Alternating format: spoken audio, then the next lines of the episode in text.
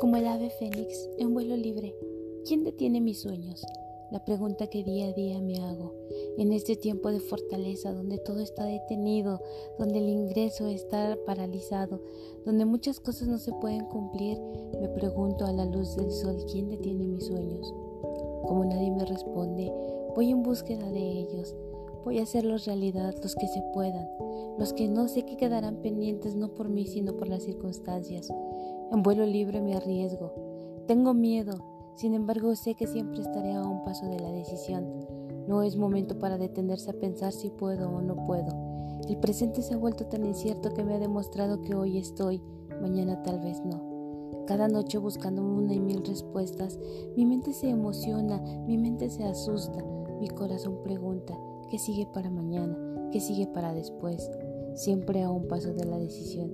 No sé qué hacer. No sé cómo seguir, pero lo estoy intentando y no me estoy dando por vencida. En vuelo libre apasiona la vida.